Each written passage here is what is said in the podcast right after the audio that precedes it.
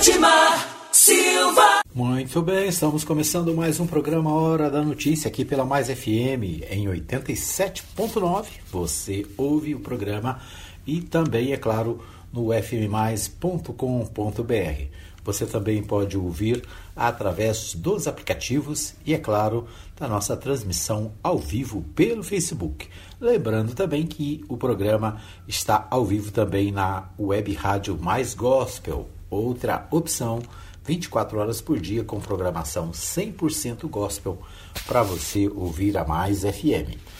Muito bem, começamos o nosso programa. Comigo está o Ricardo Pereira nos estúdios da Mais FM. Né? Eu estou à distância fazendo o programa da minha casa, né? E trazendo para você as principais informações do dia, o que está no site de notícia, o que está acontecendo nos bastidores da cidade. Muito bom. Nós começamos o programa falando sobre esportes. O portal UOL Esportes traz a seguinte manchete: Mauro César. Flamengo não está com pressa para substituir Jorge Jesus. Com a saída de Jorge Jesus para o Benfica, o Flamengo passa a procurar um novo técnico e adota um discurso de que não pretende acelerar a escolha sob o risco de fazer uma aposta errada e precisar de uma nova mudança em meio à temporada. Ao mesmo tempo, surgem nomes que se encaixariam na proposta do rubro-negro para manter a forma de jogar que o time desenvolveu com o treinador português. No podcast Posse de Bola 42, Mauro César Pereira explica a paciência na escolha, o que deixará o novo treinador com pouco tempo de preparação, como ocorreu com Jorge Jesus e o que pesa a favor e contra os nomes citados, como o português Carlos Carvalhal e o espanhol Miguel Ángel Ramírez, é né, justamente essa questão do tempo. É, o entendimento é que há tempo para contratar um técnico. Ele vai ter, ele vai ter que tenha uma semana, vai ter uma semana para trabalhar e começar a jogar. A diferença fundamental é que o time hoje está montado. O time há um ano estava desmontado. Então o Jorge Jesus teve que começar do zero praticamente a arrumar a casa. O camarada que chegar lá hoje, se ele já conhece o time, mais fácil. Se não conhecer, tem tempo de assistir quantos vídeos ele quiser, colocar em prática um trabalho de manutenção do que está do que já está acontecendo explica Mauro César. O Flamengo não está com pressa de resolver. O Marcos Braz falou numa das entrevistas que ele deu essa semana que ele prefere com calma escolher o técnico certo do que correndo escolher o técnico errado. Né? Então, aí né, o Flamengo sem técnico, já que o Jorge Jesus foi embora, mas tranquilo, tentando achar o nome ideal para assumir a direção técnica do Flamengo. Muito bem, esse é o destaque do esporte de hoje para o nosso programa. Vamos às principais notícias é, dos principais sites de notícias do Brasil e do mundo. Muito bem, líderes europeus aprovam um fundo histórico de resgate da economia após pandemia. É o destaque do G1 nesse momento. Pelo projeto, será a primeira vez na história que a União Europeia emitirá títulos conjuntos da dívida para captar no mercado o valor do fundo de 750 bilhões é o valor deste fundo, né? 4,57 trilhões de reais. Então, 750 bilhões de euros, né? Então, uma, uma quantia significativa. Né? Após quatro dias de reuniões, os 27 líderes europeus e a União Europeia chegaram a um acordo na madrugada desta terça-feira, dia 21, com um inédito fundo de 750 bilhões de euros para superar os estragos da economia no bloco que pode registrar queda de 7,7% em média este ano, provocados pela pandemia do coronavírus. Acordo, postou o chefe do Conselho Europeu, Michael, é, Charles Michael, mais de 90 horas após o início da cúpula de, em Bruxelas. Então, O pacto ajudará os europeus e especialmente Itália e Espanha a enfrentar a profunda recessão estimada para 2020 devido à pandemia da Covid-19. Os 27 líderes concordaram em mobilizar 750 bilhões de euros que a Comissão Europeia tomará emprestada nos mercados financeiros em nome da União Europeia e que serão distribuídos em forma de subsídios, 390 bilhões de euros, e empréstimos, 360 bilhões de euros. Michael, respaldado pelo chanceler, pela chanceler alemã Angela Merkel e o presidente da França Emmanuel Macron, foi capaz de manter intacto o valor do fundo, mas precisou fazer concessões aos frugais Holanda, Dinamarca, Suécia e Áustria, que pediram uma redução do valor. Portanto, né, um acordo nos países da União Europeia levantando recursos para é, a recessão que está vindo aí né, por causa da Covid-19. Né? Então, há uma previsão de recessão na Europa, né? Mas os europeus já estão tomando providência, já preparando-se para enfrentar é, o próximo ano, que na previsão deve ser difícil. Né? No Brasil, as coisas continuam na parte, na parte da, do negativismo. Né? mas a economia também deve sofrer os impactos do coronavírus nesse ano ainda e no próximo ano. O Trump passa a defender o uso de máscaras após como patriotismo ante o avanço da Covid-19. Né? Estamos unidos em um esforço para vencer o incrível vírus, o invisível vírus da China, e muitas pessoas dizem que é patriótico usar a máscara quando não se pode respeitar o distanciamento social, escreveu o presidente dos Estados Unidos no seu perfil no Twitter. É, o presidente dos Estados Unidos, Donald Trump, que durante meses se negou a promover o uso de máscaras para combater a pandemia do novo coronavírus, publicou no Twitter, nesta segunda-feira, dia 20, uma foto em que aparece com um adereço, um gesto que considerou patriótico. Restando pouco mais de 100 dias para as eleições, as críticas à política de Trump para combater COVID, a Covid-19 têm comprometido suas aspirações para a reeleição, com as pesquisas atribuindo a vantagem ao seu adversário, o democrata Joe Biden. Né? Após desqualificar a gravidade da pandemia, que matou, já matou 140 mil pessoas nos Estados Unidos, e apostar em um desaparecimento do vírus, as críticas contra o presidente têm se intensificado ante uma importante, decisiva é, dos casos nos populosos estados do sul e no oeste do país, particularmente na Flórida. Este aumento de contágios nos estados chaves para ele chegar à Casa Branca, como Texas ou a Flórida, obrigou o presidente a re reavaliar o seu discurso e a recomendar o uso de máscara o que não tinha feito até agora. Estamos unidos em, um, em nosso esforço para vencer o invisível vírus da China. E muitas pessoas dizem que é patriótico usar uma máscara quando não se pode respeitar o distanciamento social, escreveu Donald Trump em sua conta na rede social. Não há ninguém mais patriótico do que eu, sou o presidente favorito. Seu presidente favorito, concluiu. Né? Então, Donald Trump é, faltando 100 dias para as eleições, ele está caindo nas pesquisas, né? As pesquisas mostram que ele vai perder as eleições por causa da sua atitude em relação ao coronavírus. Né? O Donald Trump, primeiro, disse que o vírus ia passar como qualquer outro, era uma coisa simples, é, insistiu em se manter é, com outras pessoas, né, em, né, não acatou as decisões da área de saúde, é, insistiu em não usar máscaras em lugares públicos. Né? Agora, vendo que a eleição está indo para o brejo, o presidente Donald Trump resolveu usar máscara, né? usar e recomendar a máscara, porque, segundo ele, autoridades de saúde recomendam. Né? Então, uma atitude com vistas aos votos, né? de olho no voto do eleitor americano que em novembro escolhe o novo, novo presidente. Há quem aposte que Donald, que Donald Trump perdeu já as eleições por causa da sua postura em relação ao coronavírus lá nos Estados Unidos.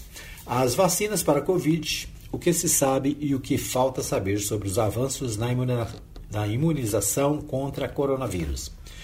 Estudos divulgados nesta segunda-feira mostram que duas vacinas, uma britânica e uma chinesa, conseguiram induzir a imunidade contra o novo coronavírus e se mostraram seguras. Além dessas, há mais de 160 em desenvolvimento. Né? Então, é, nesta segunda-feira foi um dia, vamos dizer assim, de otimismo, né? já que é, algumas vacinas já estão dando resultado positivo é, em relação ao coronavírus. Né? O mais recente balanço da Organização Mundial de Saúde indica que 163 vacinas estão em desenvolvimento contra a Covid-19.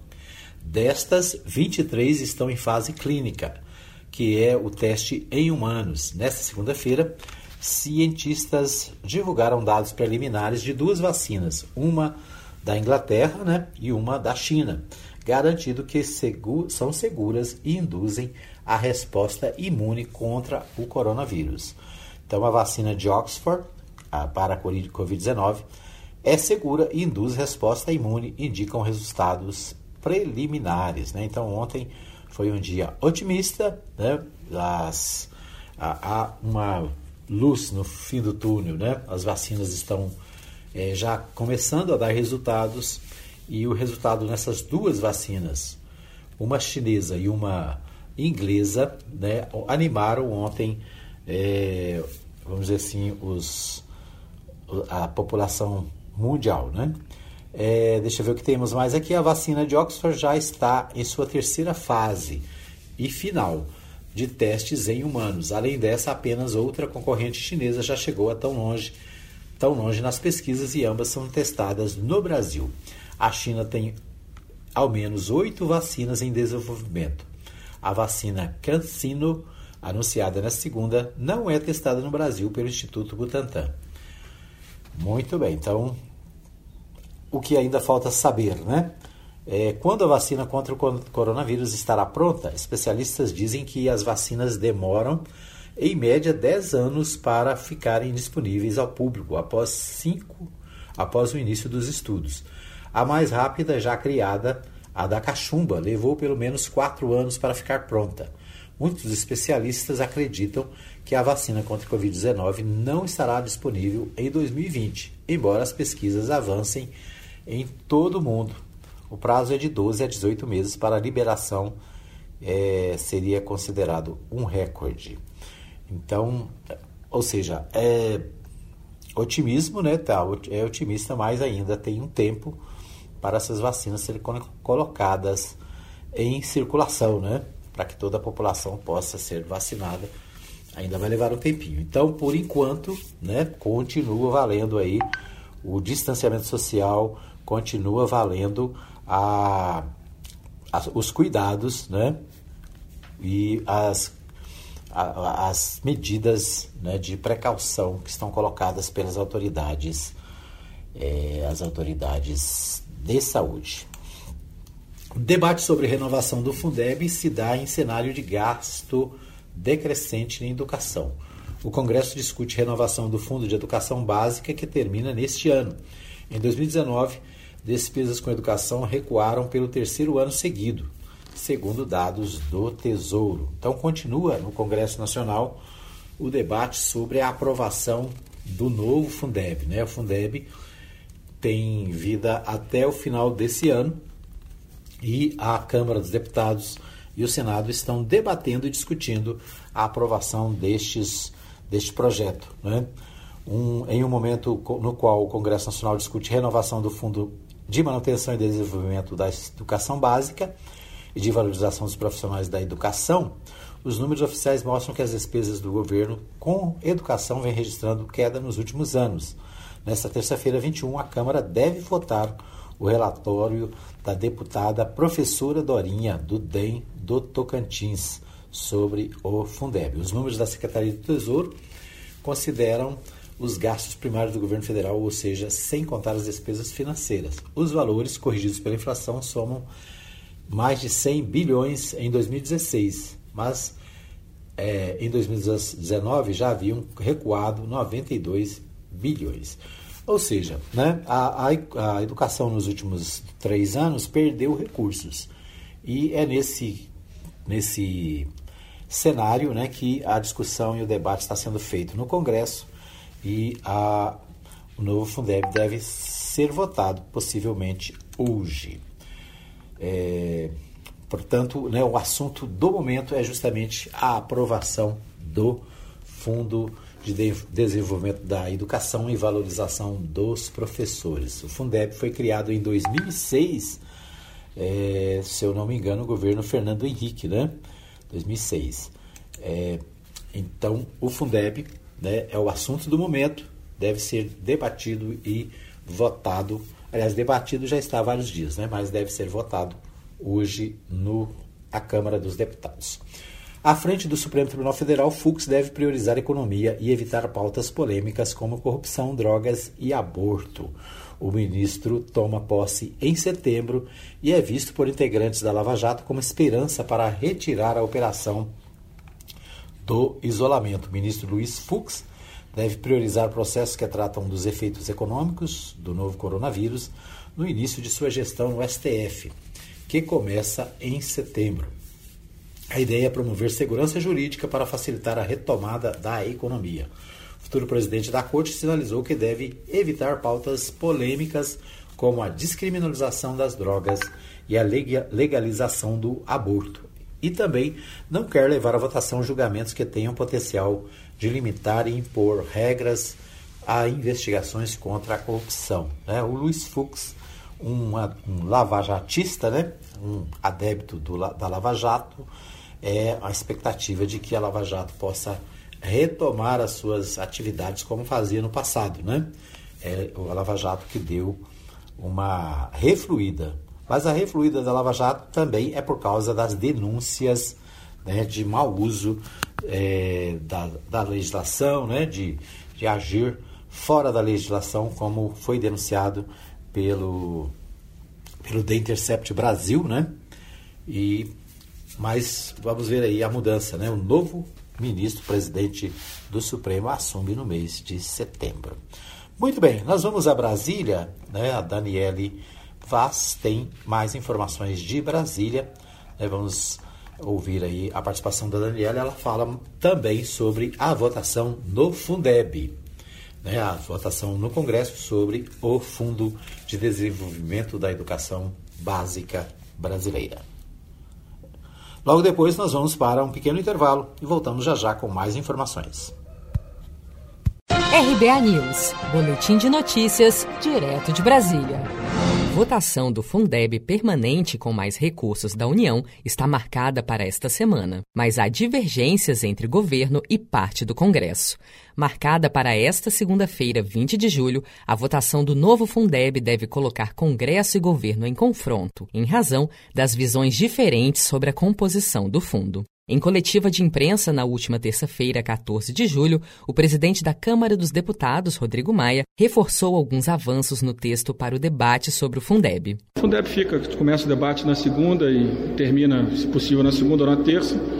O governo pediu que nós é, é, construíssemos condições para que o ministro, o novo ministro, pudesse participar do debate junto com a deputada Dorinha.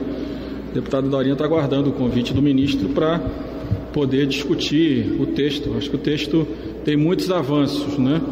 É, sempre teremos críticas, mas o texto, eu acho que ele vai na linha correta, vai ter um percentual pela primeira vez com a preocupação com a melhoria da qualidade do ensino e nós vamos, é, além disso, incrementar colocando uma recomendação que foque na educação infantil e no ensino médio profissionalizante. Eu acho que isso vai ser, vão ser avanços importantes e que vão focar, é, primeiro, na qualidade, na melhoria da qualidade do ensino, segundo, em dois ambientes onde nós temos grandes problemas hoje no, no Brasil, o jovem e as crianças da educação infantil. O governo federal havia aceitado a proposta da relatora do projeto, deputada professora Dorinha, em elevar a participação da União no fundo dos atuais 10% para 20%. A proposta seria aceita nos 20%, desde que 5% sejam para transferência direta de renda para famílias com crianças em idade escolar o Fundeb não é submetido ao teto de gastos. Com isso, o governo teria mais recursos para o programa de renda mínima que está em análise, o Renda Brasil, que substituirá o programa Bolsa Família. Você está preparado para imprevistos? Em momentos de incerteza como o que estamos passando, contar com uma reserva financeira faz toda a diferença. Se puder, comece aos pouquinhos a fazer uma poupança. Você ganha tranquilidade, segurança e cuida do seu futuro. Procure a agência do Sicredi mais próxima de você e saiba mais. Sicredi, gente que coopera cresce. Com produção de Gisele Monteiro, de Brasília, Daniele Vaz.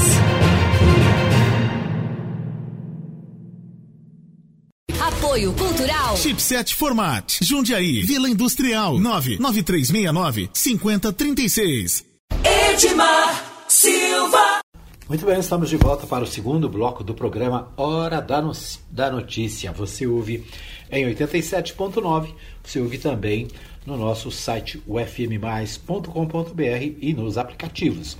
Hoje é 21 de julho de 2020, né?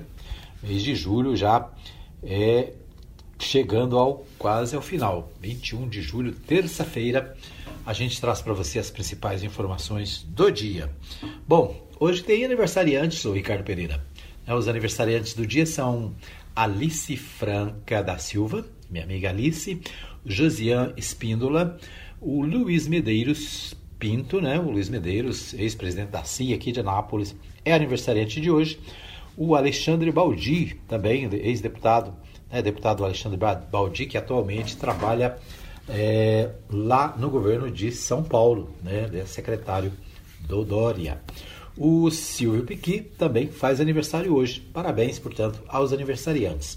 O, quem fez aniversário, aniversário também essa semana né, foi o Guilherme Almeida. Né? O Guilherme Almeida, meu genro, também fez aniversário, ele e o seu pai também, né? Seu pai também fez aniversário, a sua mãe faz aniversário dia 25, né? Então, um abraço aí para o Adilson, para o Guilherme, para a Ilha, que fazem aniversário todo mundo juntinho aí, né? Na mesma, praticamente dentro de uma mesma semana. É isso aí. Parabéns aos aniversariantes, né? Que Deus abençoe, muita saúde e paz a todos. Muito bem, nós é, estamos é, trazendo para você as notícias de Goiás. Vamos aqui aos principais destaques. É, aliás, antes disso, né, nós temos o Libório Santos, direto de Goiânia. Libório Santos traz para nós as principais informações do que acontece em Goiás, né? Isso aí, com você, Libório Santos. Muito bom dia. Muito bom dia para você, Edmar Silva, bom dia ouvintes da Mais FM. Estamos de volta de Goiânia com as principais notícias do dia do que acontece no estado de Goiás. Senar Goiás faz alerta para os riscos das queimadas de orienta os produtores rurais. Enel Goiás amplia investimentos visando a melhoria do atendimento ao consumidor. Mais um tiroteio entre policiais e ladrões de carro. E adivinha quem levou a pior, hein? Eu sou Libório Santos, hoje é dia 21 de julho, terça-feira. Esses são os nossos destaques. A Prefeitura Municipal de Pirinópolis assinou novo decreto flexibilizando as medidas preventivas da Covid-19 e permitindo o funcionamento de bares e restaurantes até às 22 horas. Claro que seguindo todas as recomendações das autoridades de saúde. No Rio Araguaia, no período de 16 a 19 desse mês, portanto, no final de semana passada, foi realizada uma operação especial para verificar o cumprimento das normas de prevenção ao coronavírus. Foram aplicadas mais de 5 mil reais em multas devido à prática de aglomerações sem atestados ou testes. Ainda sobre a Covid-19, ontem tivemos boas notícias com sucesso no surgimento de vacinas contra a doença. No último final de semana, a Enel Goiás inaugurou a ampliação da subestação de Corumbá com investimentos da ordem de 7 milhões de reais, automatizando serviços e beneficiando mais de 12 mil usuários. Cleiton Alves, responsável por construção de alta tensão da Enel, avalia os investimentos que estão sendo feitos pela empresa no estado. A Enel, desde quando chegou aqui no estado de Goiás, em fevereiro de 2017, ela tem investido fortemente na construção, ampliação, modernização de subestação em todo o estado. Para você ter ideia, até agora, até junho né, deste ano, já foram entregues seis novas unidades e ampliado e modernizado outras 81 beneficiando quase 2 milhões de clientes no estado de Goiás. Esses números são históricos. Isso jamais foi feito na história dessa companhia. E a Enel não para por aí. O nosso planejamento para 2020 ele é ainda mais agressivo, grandioso. Somente nesse primeiro semestre, nós já concluímos, já entregamos melhoria em 38 subestações, trazendo mais qualidade na energia para 755 mil clientes. Esse é o compromisso da Enel. E nós vamos continuar em ritmo acelerado com todas as nossas obras nos quatro cantos do estado de Goiás até o final desse ano. Um homem suspeito de ter roubado um carro em Goiânia morreu após troca de tiros com policiais militares. Segundo informações da PM, durante a fuga, o homem perdeu o controle da direção do veículo e bateu em um meio-fio. Após a colisão, o suspeito fugiu pela mata e foi atingido por disparo de arma de fogo. A Polícia Rodoviária Federal apreendeu 45 quilos de maconha escondida dentro do banco de um carro na BR-153 em Piracanjuba, região sul. Dois homens foram presos. E a Polícia Militar interditou um laboratório e uma plantação de maconha numa residência em Valparaíso, em todo de Brasília. No local haviam cerca de 270 pés de ervas, três pessoas foram presas.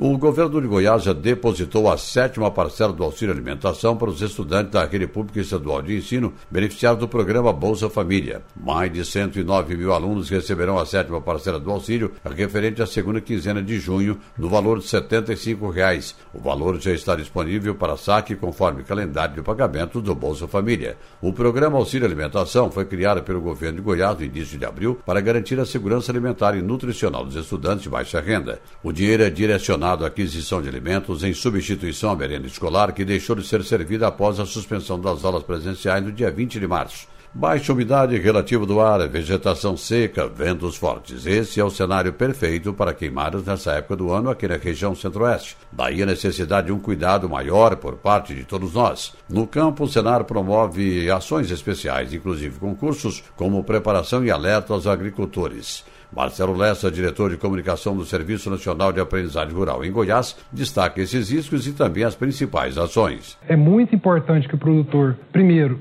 tem os seus aceiros. Os seus aceiros é muito importante também ele observar a legislação ambiental, para que ele não cometa também um crime ambiental sem querer na, na medida que for prevenido esses, incêndios. Então, o produtor ele deve estar muito atento para isso, criar uma rede de contato junto aos seus vizinhos, pode ser o WhatsApp, a tecnologia hoje ela vem favorecer nesse sentido, para que quando acometer um incêndio desse, a comunicação ela é fundamental, principalmente também chamar o corpo de bombeiro para que isso seja minimizado o mais rápido possível. O Senar há três anos tem ido pesado nessa área justamente pelos danos que isso tem causado ao produtor rural. Então, nós temos dois treinamentos que é prevenção e combate aos incêndios florestais, nós temos também o manejo integrado de fogo, temos uma cartilha que nós lançamos, é uma cartilha em parceria com o Corpo de Bombeiros do Estado de Goiás que visa justamente essa orientação ao produtor rural e também temos um programa chamado Campo em Ordem, que é justamente levar o conhecimento de técnicas para o produtor rural adotar isso no medida de um incêndio florestal. Eram essas as informações de hoje de Goiânia, informou Libório Santos.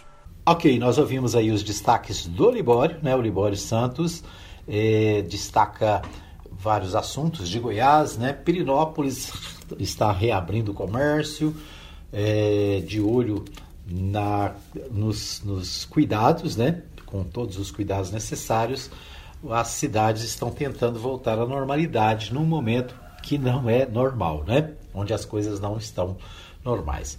Outro destaque do Libório, Senar Goiás faz alerta para riscos das queimadas e orienta os produtores rurais, né? Uma preocupação nos últimos dias, é, esse é um período que normalmente todo ano tem muita queimada. O pessoal está preparando a terra para plantar, né? O pessoal está é, preparando aí para para o período das águas e acabam fazendo limpeza de terrenos pondo fogo, fogo, né? E a grande preocupação com as queimadas, o governo federal proibiu por 120 dias qualquer tipo de queimada. Né? Então a orientação do Senar é sobre os riscos das queimadas é, na nossa região, né? Então todo cuidado é pouco. A Enel Goiás amplia investimentos, né? O Libório está sempre trazendo aí as novidades da Enel, que é a responsável pela, pela iluminação dos goianos. Mais um tiroteio entre policiais e ladrões, né? A, a polícia militar e a Polícia Civil trabalhando muito nos últimos meses. Ontem, várias reportagens sobre é, apreensão de drogas né, em todos os em vários setores do Estado. Então, de parabéns aí à polícia fazendo esse trabalho. Bom, vamos às principais, os principais destaques do Jornal Popular. Isolamento diminui pouco em Goiânia após decreto, mas riscos seguem altos. Então, a, em Goiânia, né, ainda a preocupação com o isolamento social, né? E Goiânia também fez uma, uma flexibilização, né? E a preocupação justamente com essa questão do isolamento social. Muita gente não está levando em conta, muita gente está, é, vamos dizer assim, relaxando, né? E isso não é bom. Então é fundamental que os cuidados continuem. Bom, Goiás pode perder até 18 milhões do Fundeb, né? Contra a proposta da União para a emenda constitucional faria com que cerca de 70 municípios goianos deixassem de receber complemento federal de recursos para escolas. Né? Então, o Jornal Popular aqui também trazendo né, a preocupação com o assunto do dia no Congresso Nacional, que é a aprovação do Fundeb. Né? O governo tenta é, reduzir o, o, repasse para o Fundeb, né? E os estados, 20 governadores, de acordo com o portal UOL, é, 20 governadores pediram a aprovação do Fundeb, né? Então, a preocupação, há duas preocupações, né? Uma é de votar o, a, a proposta que está lá no Congresso. E a segunda, a segunda preocupação é não deixar diminuir os recursos, né? Aliás, a tentativa do Congresso é de aumentar os recursos para a educação básica brasileira.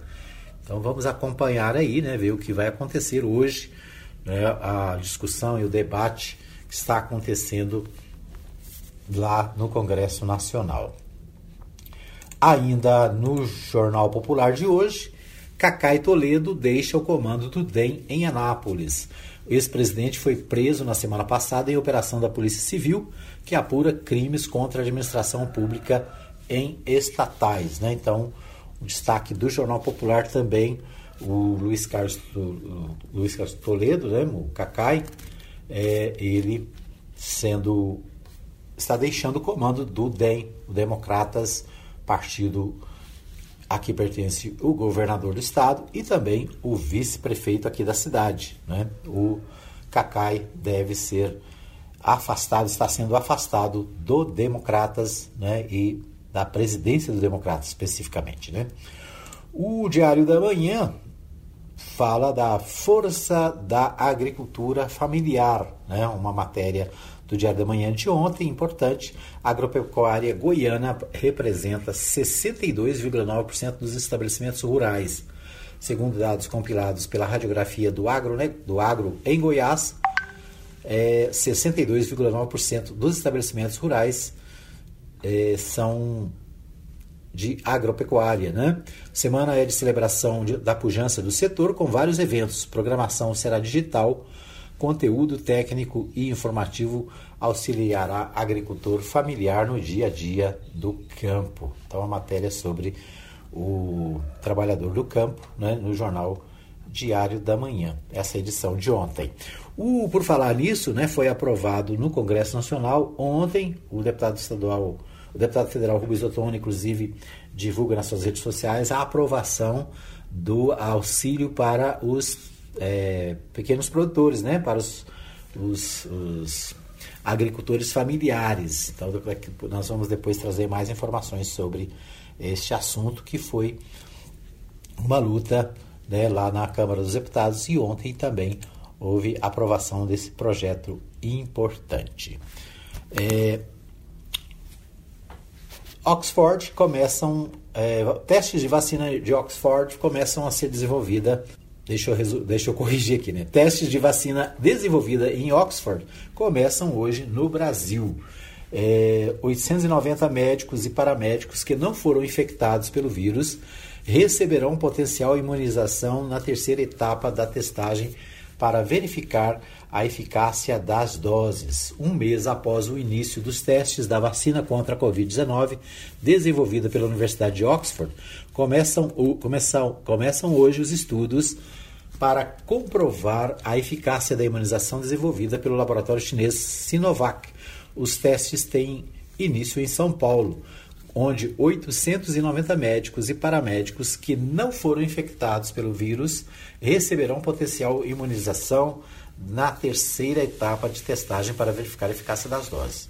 Uma comissão de pesquisadores internacionais avaliará é, os voluntários em consultas agendadas a cada duas semanas. A estimativa é de concluir com o, estudo da fase 3 em até 90 dias. A vacina será distribuída no âmbito do estudo para Brasília, Rio de Janeiro, Minas Gerais, Rio Grande do Sul e Paraná. Né? Então, o Correio Brasiliense trazendo aqui também a informação sobre a vacina de Oxford, né, da Inglaterra, que será testada no Brasil. 980, 890 médicos né, e paramédicos, né, ou seja, profissionais da saúde, vão se submeter a essa vacina. Né, é um teste, naturalmente, que durará 90 dias. Né? Então, a vacina vai ser aplicada nestes, nessas pessoas para que elas possam, é, para que os técnicos né, possam avaliar os efeitos dessa vacina é, para o, essas pessoas, né? Naturalmente, mais uma fase dessa pesquisa importante sobre a vacina contra a, a coronavírus, né? O coronavírus. O Correio Brasileiro também traz a seguinte informação: a administração promete fiscalização diária no comércio de Ceilândia. Embora confiantes com o retorno, muitos comerciantes não reabriram as portas ontem. O movimento nas lojas ainda é pequeno. A administração amplia a fiscalização para saber se o setor está cumprindo as exigências de segurança. Né? Então, é o primeiro dia de reabertura do comércio em Ceilândia e Sol Nascente foi tímido. Desde o dia 8 de junho, as atividades consideradas não essenciais estavam suspensas como medida de combate ao coronavírus. Na última sexta-feira, no entanto, o governador Ibanez Rocha revogou a decisão, permitindo a volta para ontem. Com isso, podem funcionar os mesmos locais já estabelecidos para o restante do Distrito Federal. Mesmo assim, muitos estabelecimentos permaneceram fechados fechados. Né? Então, Brasília é um dos estados onde há aumento do número de casos é, da, do coronavírus. Né? Um levantamento feito pelo G1, o portal G1 fez um levantamento é, onde, onde mostra que é, os, alguns estados né, estão, os números estão crescendo. Né? Tem estados com números, vamos dizer assim, diminuindo, mas alguns continuam crescendo o número de doentes e o número de infectados. Né? Então, o, essa é uma, uma preocupação com Brasília, né? Distrito Federal. Goiás também está nessa lista, né? Goiás também está na lista dos estados com, com dificuldade, né? com crescimento de casos, embora a gente tenha, a, a mesmo com os, o crescimento dos casos, né? a gente tem aí é, o, o governo fazendo a abertura dos comércios, né, fazendo a flexibilização. É uma situação complicada, né? Os é, estados estão estados, né, e o Brasil de uma forma geral nesse dilema, né? Se abre, aumenta os casos. Se não abre, né, também há o, o problema econômico. É o problema entre economia e doença. Muito bem, nós vamos para mais um pequeno intervalo. Daqui a pouquinho a gente volta com o terceiro e último bloco do programa Hora da Notícia. Apoio Cultural. Mesas e Bancos Lopes. Ligue para Valdeir Lopes e faça o orçamento. 62 99134 8410. Pois é, estamos de volta para o terceiro e último bloco do programa Hora da Notícia. Quero é, agradecer a todos que nos acompanham pelo nosso dial 87. Edmar Silva. Nossa página é, no Facebook, né?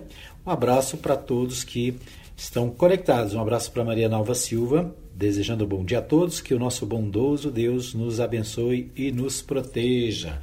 É, a Maria Nalva Silva, Silva, minha esposa, sempre ligada.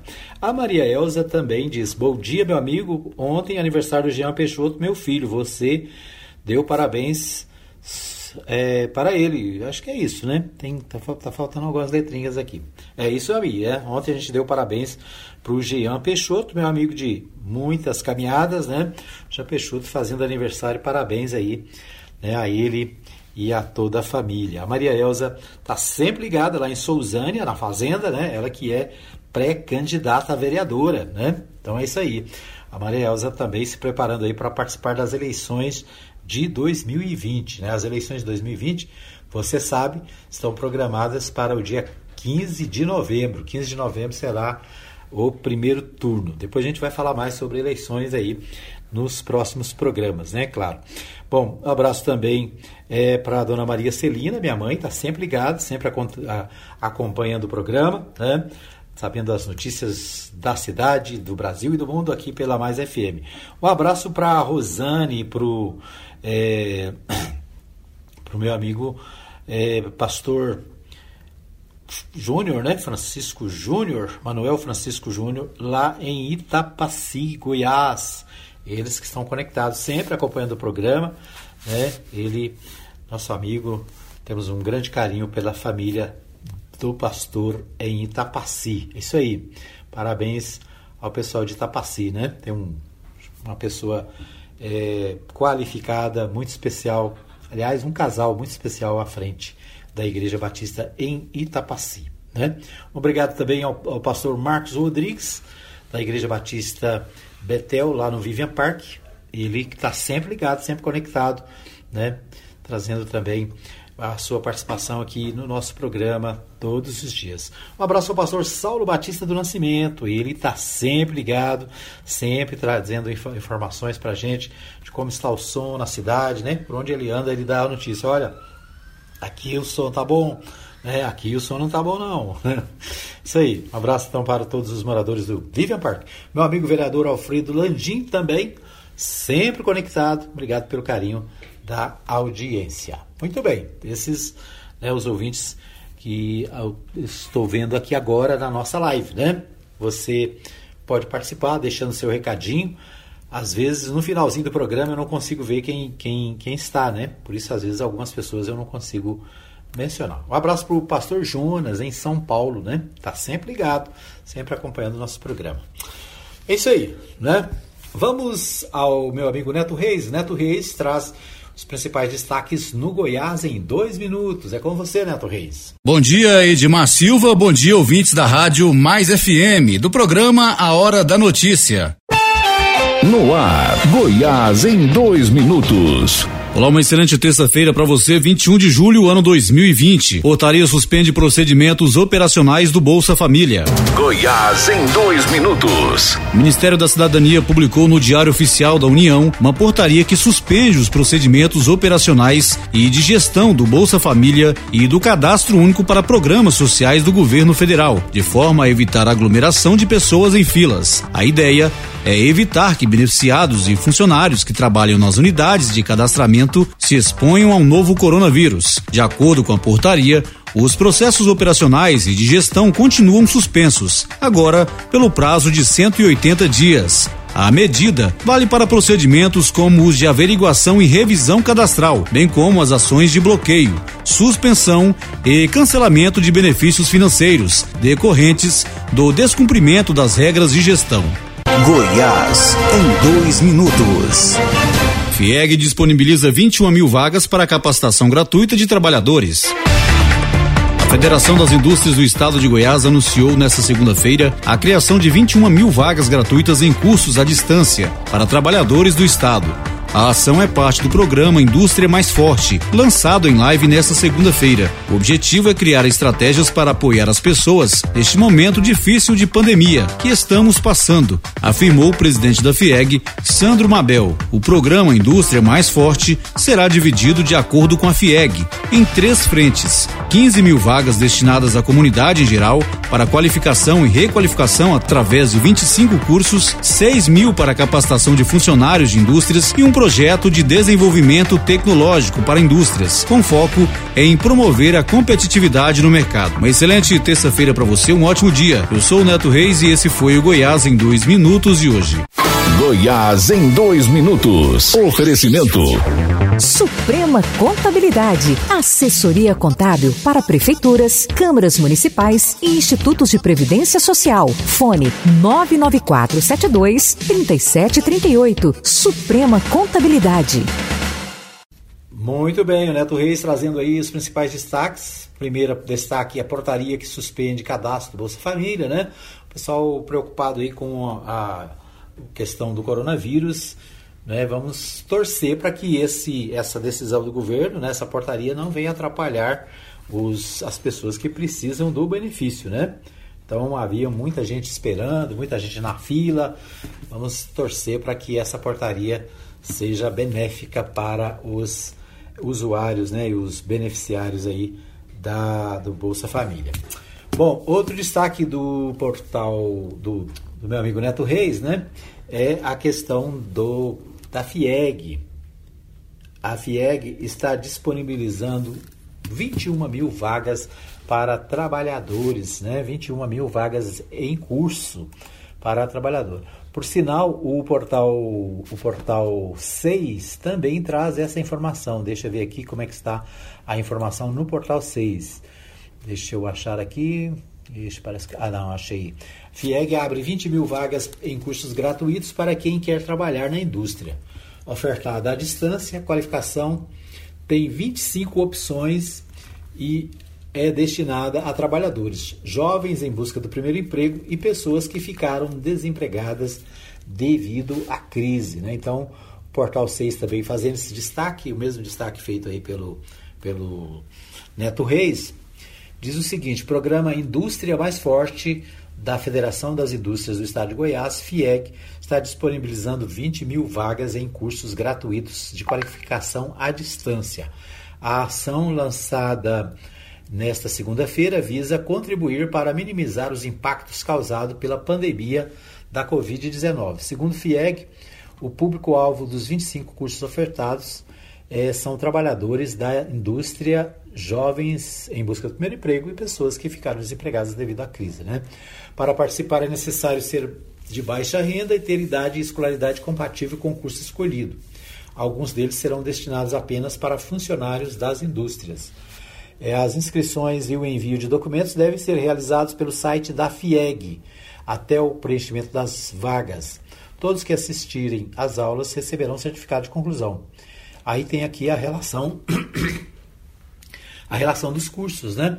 Assistente de controle de qualidade, confeiteiro, controlador e programador de produção, desenhista de móveis, operador de processamentos de bebidas, operador de processamento de carnes e derivados, operador de processamento de frutas e hortaliças, operador de processamento de grãos e cereais, padeiro, assistente ambiental, assistente de operação logística, operador de tratamento de águas fluentes e efluentes, supervisor inovador, assistente de suprimentos, assistente de planejamento e produção, assistente de distribuição, desenhista de produtos gráficos web, desenhista mecânico, desenhista técnico de edificações, inspetor de qualidade, operador de microcomputadores, auxiliador de microbiologia, instalador e reparador de redes de computadores, desenhista de moda, montador e reparador de microcomputadores. Então, assim, estes os cursos relacionados aqui pelo Portal 6, cursos é, que a FIEG, a Federação das Indústrias do Estado de Goiás, está disponibilizando para é, jovens né, que buscam primeiro emprego e também para pessoas que ficaram desempregadas no, por causa né, aí da crise, da pandemia. Muita gente perdeu o trabalho, né, muita gente foi perdeu o emprego, muitos negócios fecharam. Então, a FIEG, né, a Federação da Indústria do Estado de Goiás, abrindo aí oportunidade para que você possa se preparar e buscar né, o trabalho. Por falar em trabalho, o Portal 6 também traz a notícia de que a Prefeitura de Anápolis abre mais um edital de concurso público para 134 vagas. É, após divulgar edital para contratar mais de 250 profissionais para áreas de saúde, a Prefeitura de Anápolis abre mais um com 136 vagas de nível fundamental. As vagas são para os cargos de agente de combate a endemias, né, e agente comunitário de saúde. Os aprovados pertencerão ao quadro de servidores efetivos do município. O salário base inicial para os dois cargos, com carga horária de 40 horas, é de R$ 1.105,26. As inscrições serão abertas no dia 21 do 12. Vixe, tá errado isso aqui, ué. 21 de 12 de 2015, tá errado. E com encerramento, é, é dia 21, deve ser 21 de 12 de 2016, com encerramento no dia 24 de 1 de 2016. É isso, é isso mesmo, né? Começa no, em dezembro de 2016 e vai até 24 de janeiro as inscrições para esse concurso, né? De agente de saúde, agente de endemias, aquele pessoal, né, que visita as casas olhando se está tudo bem, né? Questão da dengue. A taxa de é, inscrição é 56 reais. As provas objetivas devem ser aplicadas em fevereiro de 2016. Né? Aqui tem um, um, link, né? o Portal 6 tem um link aqui para mais informações com referência ao edital. Né? Então, está um pouquinho distante, né? no final do ano ainda, mas dá, pelo menos dá tempo de estudar. Né? Se você verifica o edital, dá uma olhada no edital, né? já começa a preparar a se preparar para esse concurso da prefeitura. São 134 vagas para é, essa área, né? Agentes de endemia e agentes de saúde. Bom, é, o portal de Anápolis traz seguinte informação. Vamos ver aqui a principal informação do portal de Anápolis. Anápolis registra quinta morte por Covid-19 nesta segunda-feira. Tá errado isso aqui também, né? Oh, será que eu estou desatualizado aqui? Deixa eu atualizar essa página. Né? O portal de Anápolis. Deixa eu ver aqui, 15 horas. Tá certo, é isso mesmo. Daí eu que estou fazendo confusão. Anápolis registra a quinta morte por Covid nesta segunda-feira. Anápolis confirmou agora há pouco mais três óbitos por Covid, de acordo com a plataforma de acompanhamento online da Prefeitura. Assim, o município agora registra um total de 50 mortes pela doença desde o início da pandemia. É possível adiantar que as três novas vítimas eram mulheres e um homem.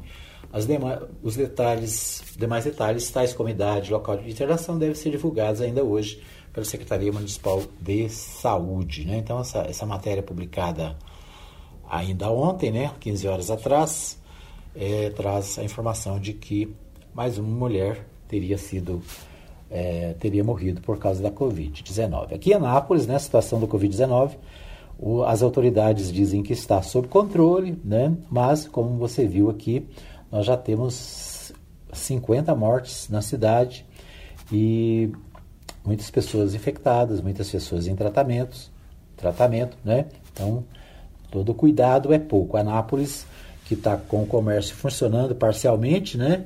É, uma parte do comércio funciona até uma da tarde, outra parte a partir da uma. Então, são os, o, o, as, as, as iniciativas tomadas para conter a doença. Mas a melhor iniciativa que você pode ter é procurar se manter em distanciamento social, né? usar a máscara, quando estiver é, na rua ou né, quando você não estiver em casa.